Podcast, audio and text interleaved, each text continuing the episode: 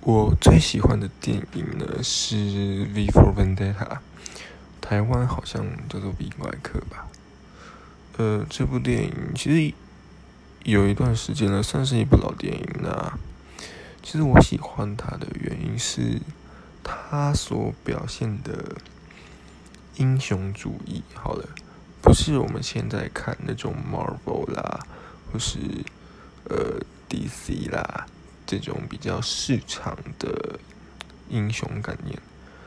它里面的主要角色，of course 就是比怪客，他的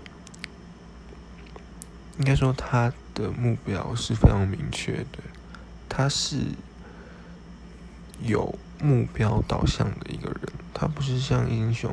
啊，我看到坏人，我 of course 我要打他，他只有一件事要做好，他知道他要做什么。